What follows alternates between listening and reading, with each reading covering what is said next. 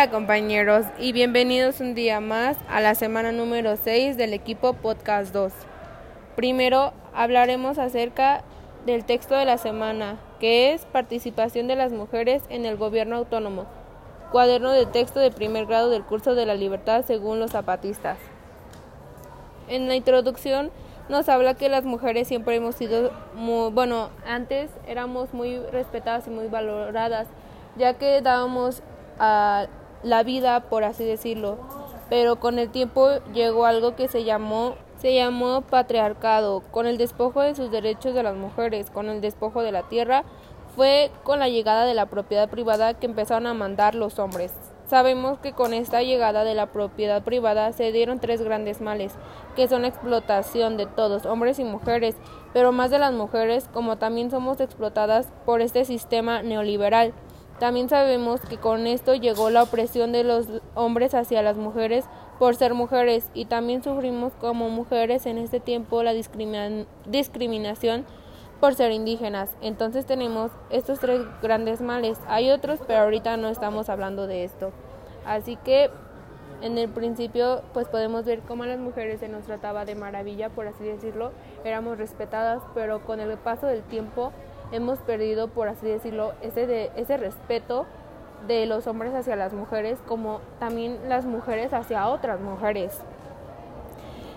Pero también nos habla y nos dice que esto no quiere decir que solo sea culpa de los de las mujeres y de los más bien de los hombres, sino que también tenemos culpa las mujeres, ya que a veces cuando se nos da o tenemos el privilegio por así decirnos de que el hombre nos trate como de que el hombre le da derecho a su esposa, pero hay veces que las mismas mujeres no quieren o simplemente ponen el pretexto de decir no puedo o por varias razones no participan.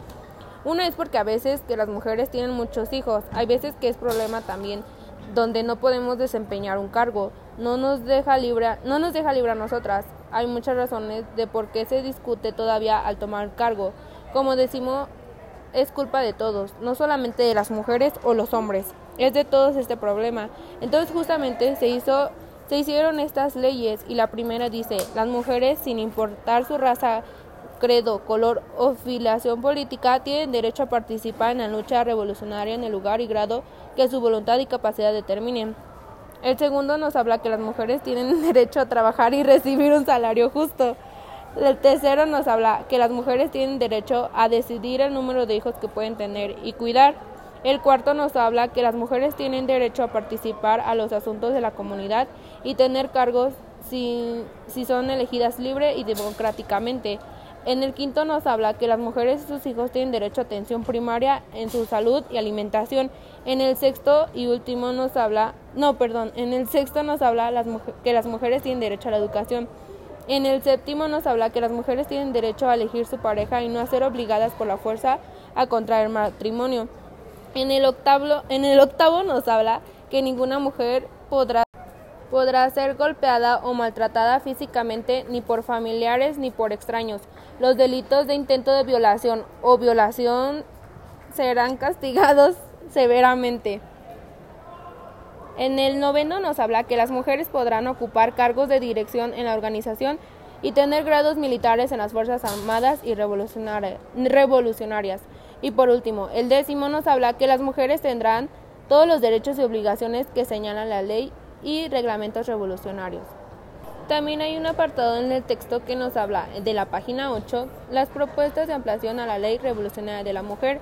Son 33, pero solo mencionaremos los más importantes. Por ejemplo, el 6 nos habla que las mujeres tienen derecho a prepararse en todos los niveles que sean necesarios para su desarrollo político, económico y social. El 9 nos habla que las mujeres y sus hijos tendrán igual derecho que los hombres a la alimentación, el vestuario y el gasto y al manejo de recursos económicos de la familia. El 32 nos habla que las mujeres tienen derecho a ser respetadas por sus esposos, a que les dejen participar en diversas actividades y les permitan salir de la comunidad para hacer su trabajo con las demás mujeres. Y ahora, tratando acerca de un problema moral, podemos tomar en cuenta el punto número Número 7 nos dice que las mujeres tienen derecho a elegir su pareja y a no ser obligadas por la fuerza o contra el matrimonio.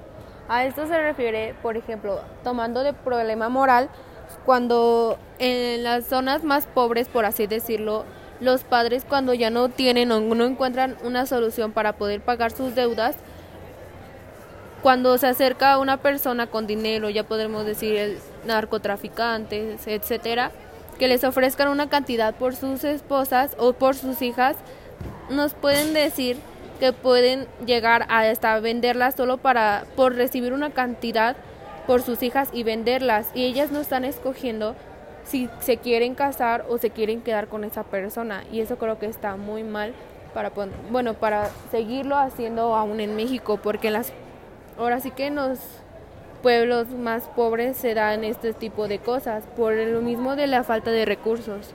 Esto ha sido todo por el podcast número 2 de la semana número 6. Espero que les haya gustado y nos vemos en la siguiente semana. Adiós.